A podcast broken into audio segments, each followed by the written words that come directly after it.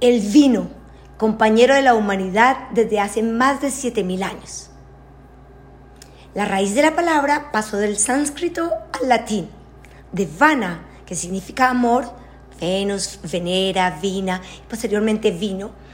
Es posible que la relación semántica se diera por la antigua creencia en los poderes afrodisíacos del vino.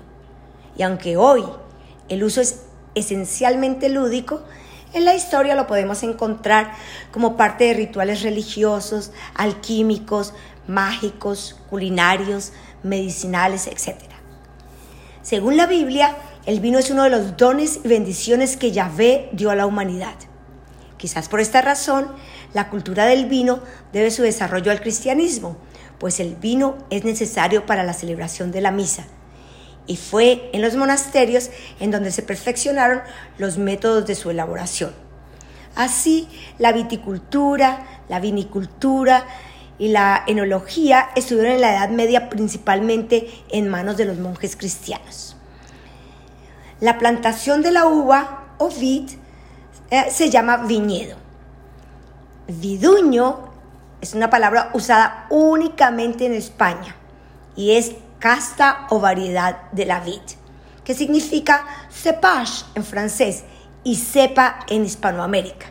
Y nos dice si las uvas son maduras, agraces, pasas, semipasas, etc. En cuanto a Cabernet Sauvignon, Tempranillo, Viura, Malbec, eh, Carmenier, etc., son variedades de la misma clase de vid, la vitis vinífera. El ambiente ideal para el vino ha sido el Mediterráneo, por lo que la mitad de la producción mundial se concentra en tres países mediterráneos, Italia, Francia y España. Claro que a través del tiempo, el conocimiento y la fabricación de vinos se ha extendido a muchos países en el mundo. En el siglo XVIII, en Burdeos, se instauró el sistema Grand Cru, que es el protocolo de calidad del vino, y adquirió más importancia cada uno de los aspectos del proceso del vino. Y alrededor se han desarrollado muchos oficios y profesiones.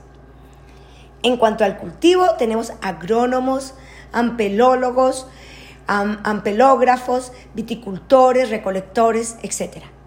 En cuanto al proceso, tenemos enólogos, vinicultores, prensadores, toneros, bodegueros.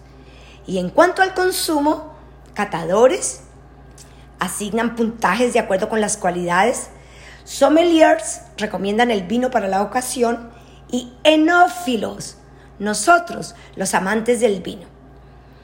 El vino ha sido testigo de conversaciones, afectos y acontecimientos de importancia personal, por lo que coincido con el poeta Eduardo Galeano cuando dijo que todos somos mortales hasta el primer beso y la segunda copa de vino.